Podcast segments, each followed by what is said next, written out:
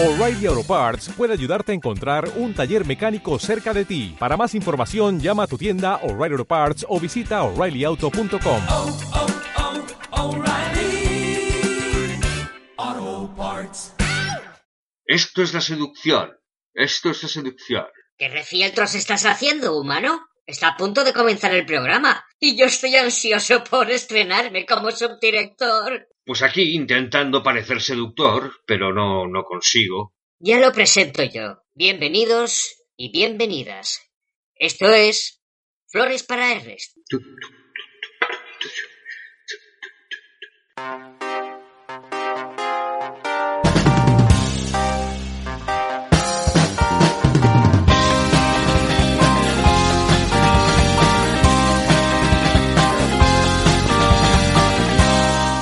Efectivamente, esto es Flores para Ernest eh, y lo presenta Hugo F. Moira, el director de este programa. ¿Te ha quedado claro? El director de este programa. No me gusta que te anticipes tanto, es tu primer día, acostúmbrate a callar. ¿De acuerdo? Eh, vale, tío, vale. Bueno, vamos allá. Eh, nuestro nuevo colaborador eh, y subdirector del programa, momentáneamente, eh, es una marioneta de poca espuma. A decir verdad, la tenía olvidada por casa y simplemente la usaba de vez en cuando para distraer a mis sobrinas cuando venían. Y un día, pues eh, se puso a charlar, un poco sin ton ni son, y es como un fenómeno paranormal. Pero siempre ando escaso de colaboradores y le dije, oye, ¿por qué no te vienes al podcast? Total, siempre necesitamos colaboradores que sepan hablar, articular palabras. Eh, ¿Es cierto lo que cuento? ¿Sí o no, subdirector? Sí, tío, de pe a pa. Pues saludamos a los oyentes de España como siempre, a los hermanos de América Latina y arrancamos con la seducción. Seducir. Del latín seducere. 1. Persuadir a alguien con argucias o halagos para algo, frecuentemente malo. 2. Atraer físicamente a alguien con el propósito de obtener de él una relación sexual. 3. Embargar o cautivar el ánimo de alguien.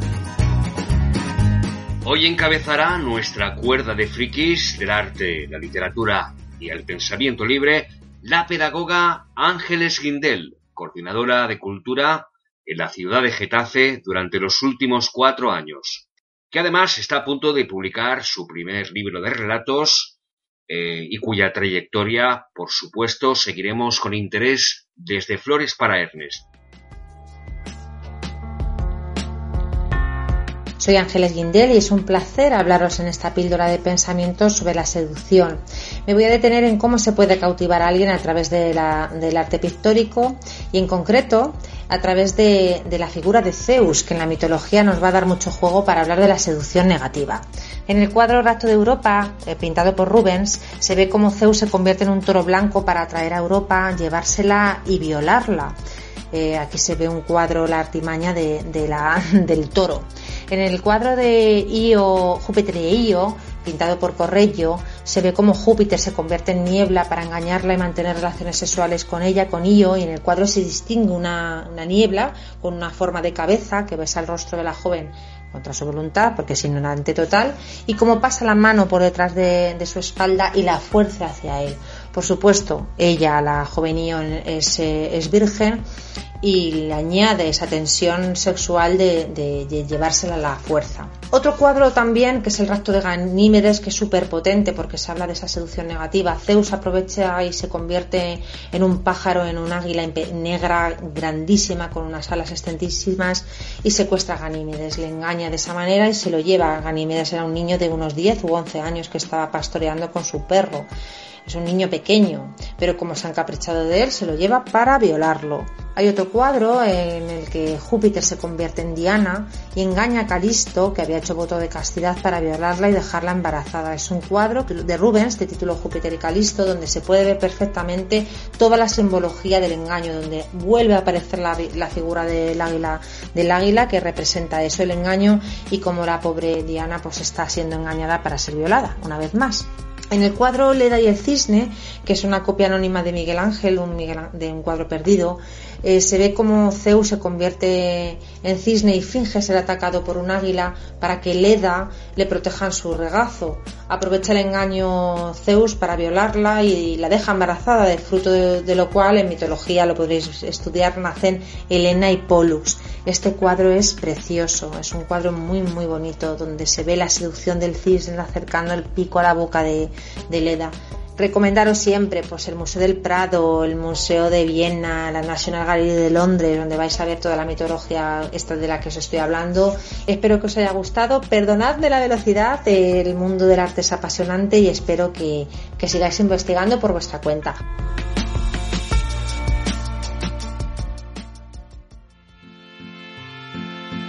Para ti, mi amor, de Jacques Prévert. Fui al mercado de pájaros y compré pájaros para ti, mi amor. Fui al mercado de flores y compré flores para ti, mi amor.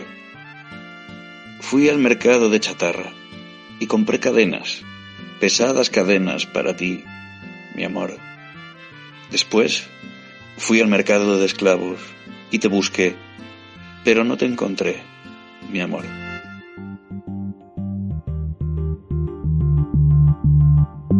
Soy una máquina diseñada para disfrutar. Tengo un tic erógeno en el cráneo. Vivo siempre al roce del escándalo. Si me acerco a ti, te hago sonreír. Soy una máquina diseñada para gozar. No camino, yo me contoneo. Cuando lloro es porque bromeo. Vengo de un país que no teme el porvenir. Soy una máquina diseñada para desear. Siempre deseo lo que no tengo y si lo tengo, deseo más. Soy un vaso lleno de agua y de sal, siempre emitiendo señales de gusto. Voy tuneada con circuitos de lujo, siempre dando, dando, y no puedo desconectar siempre subiendo temperaturas. Salgo vestida y vuelvo desnuda. Siempre dando, dando y no puedo desconectar. Soy una máquina dispuesta a descodificarse de una vez, toda de una vez. Canción Circuitos de Lujo de Pastora. Letra de Dolo Beltrán.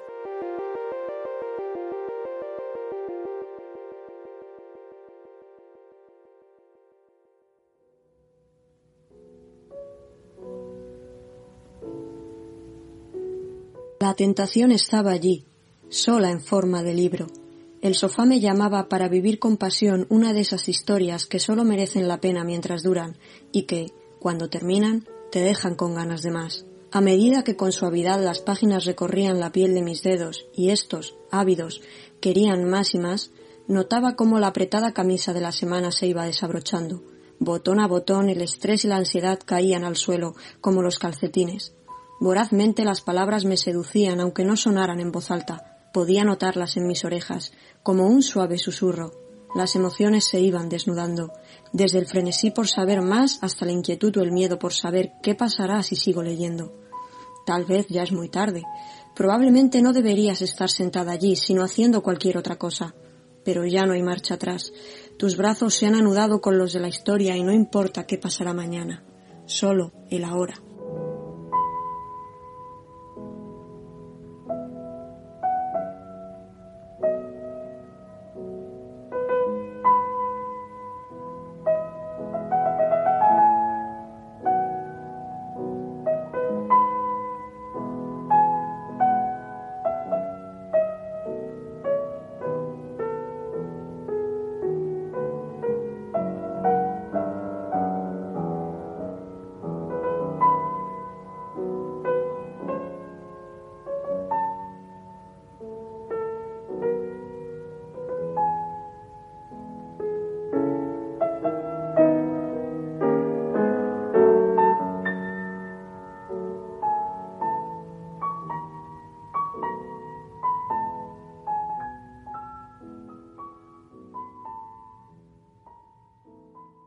Junichiro Tanizaki fue uno de los escritores japoneses más importantes del siglo XX.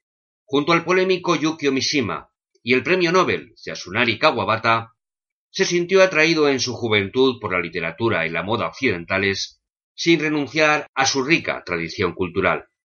En la novela corta titulada La llave se aprecia bien esa exótica amalgama y sobre todo su preferencia por la literatura erótica que supo cultivar con verdadera maestría. La llave nos narra, a través de los diarios personales de un profesor en la cincuentena y su esposa, más joven, un extraño juego de estrategias y disimulos que ambos aprovecharán para satisfacer sus necesidades sexuales. La seducción se revela aquí como una compleja estrategia en la que se ve envuelto el atractivo pretendiente de su hija y ella misma. Pero en este juego de la seducción hay ganadores y perdedores. Hacia el amanecer, mi esposa ha empezado a pronunciar el nombre de Kimura, a su manera habitual, como si delirase. Pero esta mañana lo ha repetido una y otra vez, a intervalos, unas veces alzando la voz y otras débilmente. Al final, cuando su voz se alzaba de nuevo, la he poseído. En un instante la ira y los celos se han desvanecido. Ya no me importaba que estuviera dormida o despierta, que fingiera o no. Ya ni siquiera quería distinguirme de Kimura. En aquel momento tenía la sensación de haber accedido bruscamente a otro mundo. Había ascendido a una altura vertiginosa, al cenit del éxtasis. Aquello era la realidad y el pasado una mera ilusión. Estábamos solos, abrazados. Quizás lo que estaba haciendo acabaría conmigo, pero esos momentos durarían eternamente. Hay otra cosa que hoy quiero dejar bien clara. Todavía no amo a Kimura, pero la verdad es que lo encuentro muy atractivo. Creo que, si me lo propusiera, incluso podría amarle. Naturalmente eso se debe a que casi he permitido que me sedujera, pero estoy segura de que no lo habría hecho si él no me hubiera gustado. Hasta el momento he puesto cuidado para no rebasar la línea que había trazado, aunque ahora tengo la sensación de que es muy posible que dé un paso en falso. Espero que mi marido no confíe demasiado en mi fidelidad. Lo he soportado todo en su beneficio. Me he sometido a sus deseos. Pero empiezo a perder la confianza en mí misma. No sé en qué va a acabar todo esto.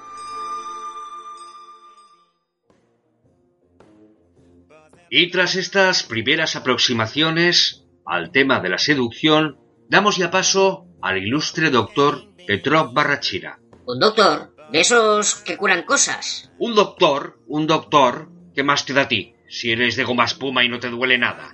Hugo, es que a mí me duele la vida. Mira, lo que me faltaba, un monigote existencialista. Escucha, tú de eso no tienes ni idea. La vida de verdad, eso, eso sí que duele. ¿Y el amor, Hugo? El amor, el amor es lo que más duele. Ay, Dios, Dios. Vale, tranquilo, tío, tranquilo, tranquilo. Venga, que entre ya el matasanos ese. Me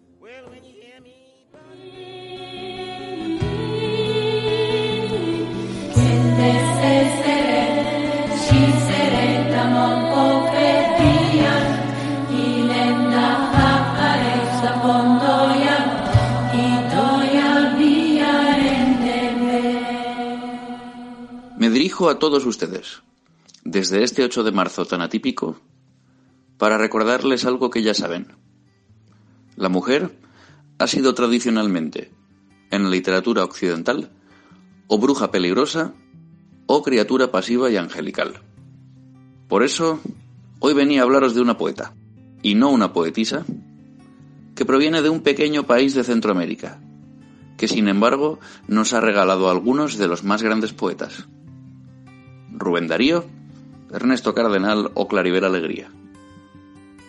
Decir que la poeta nicaragüense Gioconda Belli fue la primera en tratar a la mujer como un sujeto activo en la seducción y que reivindicó el cuerpo de la mujer más allá de unas supuestas virtudes ideales, sería faltar a la verdad. Porque muchos años antes ya lo hizo, por ejemplo, la uruguaya Delmira Agustini, que por cierto fue asesinada de dos disparos en la cabeza por su exmarido, del que acababa de divorciarse. Tenía 27 años. Pero Gioconda Belli no se limitó a recibir disparos sin respuesta y por eso formó parte, junto a otras muchas mujeres, de la revolución sandinista que triunfó y llegó al poder en 1979. Este poema va dedicado a todas ustedes y a las que, como Delmira, dejaron de estar demasiado pronto. Sencillos deseos. Hoy quisiera tus dedos escribiéndome historias en el pelo y quisiera besos en la espalda, acurrucos, que me dijeras las más grandes verdades o las más grandes mentiras. Que me dijeras, por ejemplo, que soy la mujer más linda del mundo, que me quieres mucho. Cosas así, tan sencillas, tan repetidas, que me delinearas el rostro y me quedaras viendo a los ojos, como si tu vida entera dependiera de que los míos sonrieran, alborotando todas las gaviotas en la espuma. Cosas quiero como que andes mi cuerpo, camino arbolado y oloroso, que seas la primera lluvia del invierno, dejándote caer despacio y luego en aguacero. Cosas quiero como una gran ola de ternura deshaciéndome, un ruido de caracol, un cardumen de peces en la boca. Algo de eso. Frágil y desnudo, como una flor a punto de entregarse a la primera luz de la mañana. O simplemente una semilla, un árbol, un poco de hierba, una caricia que me haga olvidar el paso del tiempo, la guerra, los peligros de la muerte. Mientras aguardamos a que nuestra colaboradora chica en órbita aparque su platillo volante y nos hable, como acostumbra, del cine y de su relación, en este caso con la seducción, escuchemos un maravilloso tema de Slim Harpo, versioneado, peculiar versión de Sid Barrett, el mítico cantante de Pink Floyd, que se arranca con Well, I'm a king bee, buzzing around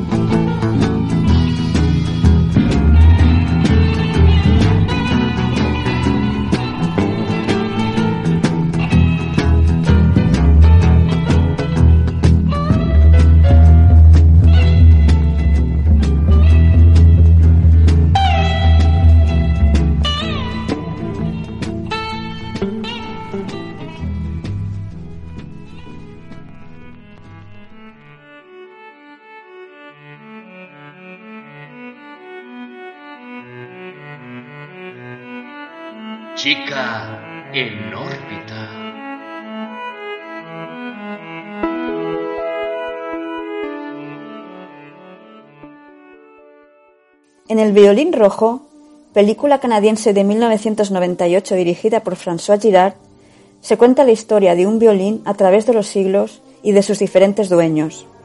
A finales del siglo XVII, en Cremona, un maestro artesano fabrica para su hijo el violín perfecto.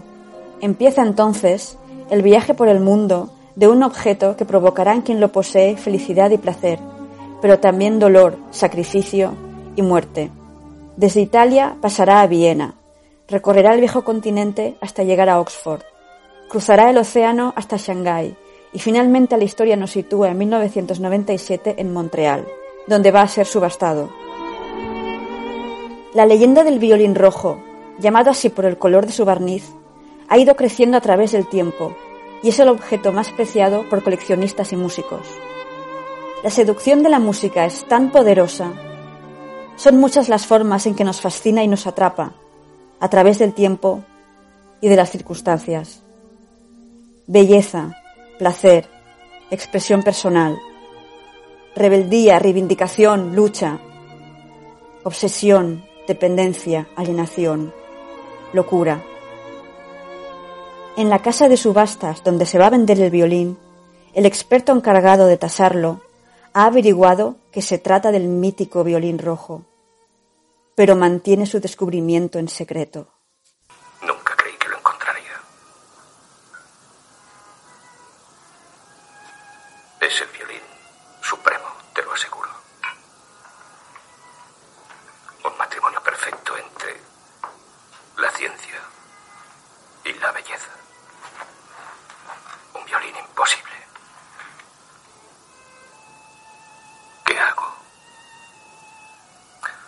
¿Qué hacer cuando aquello que más deseas, algo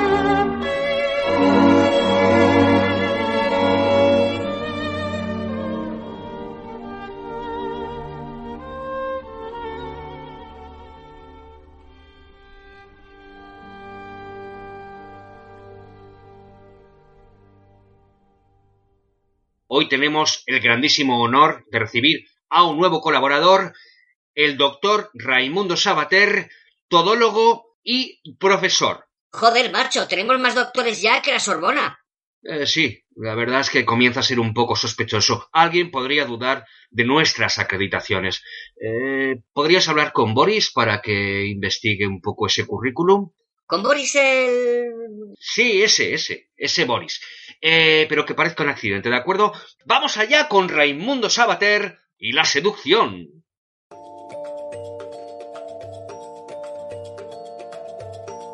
Raymond Sabater. Raymond Sabater. Raymond Sabater. Oh yeah. Hola, soy el doctor Raimundo Sabater, doctorado en todología por la Formai Bullfighter Balls University, y hoy os hablaré de la industria de la seducción con una pequeña introducción. En los años 80, un estadounidense que no se comía un rosco empezó a investigar el comportamiento femenino y escribió el libro, todavía con máquina de escribir, Cómo convertirse en un tipo irresistible para las mujeres. Un libro que se autopublicó y que su método venía anunciado en revistas. El libro tuvo un gran exitazo y empezó a publicarlo una editorial.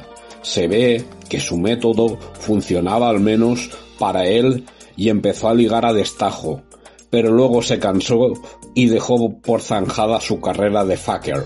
Tendremos que esperar al 2005, donde el periodista Neil Strauss, con su libro El método de Game, se transforma en Style, un artista del ligue bajo la tutela de su instructor Mystery, seudónimo original a tope, y se introduce en el mundo de las comunidades de ligue.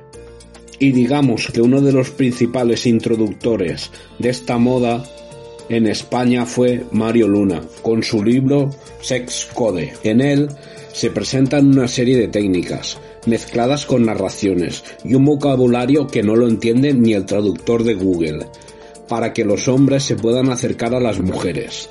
Algunas de estas técnicas son de dudosa moralidad, diría yo, pero solo soy un viejo académico cascarrabias. Y ahora ya hay una gran oferta de cursos, talleres, presenciales u online, donde pueden convertirte en Julio Iglesias. Y lo sabes. ¿O no?